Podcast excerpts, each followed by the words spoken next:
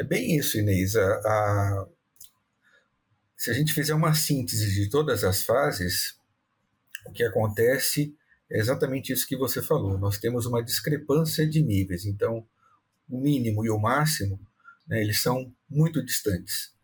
Quando a gente faz uma média, a média ela não tem uma representatividade muito boa, e você sabe melhor do que eu isso, né? Você é uma expert em números. É, ela atende às prerrogativas das exigências nacionais, né?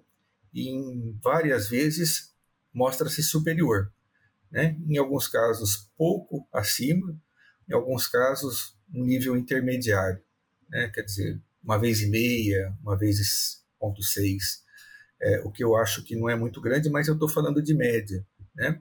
O que chama mais atenção é, é a discrepância mesmo, né? Alguns aquém das recomendações nacionais ou até internacionais, porque a gente faz um comparativo com o NRC, né? É, e outras muito além. Então, é, nós temos um cenário preocupante, né? Há empresas que não atendem e há empresas que superam isso. Claro que a superação, do ponto de vista de de cumprir o que é uma exigência, ela está cumprindo, né?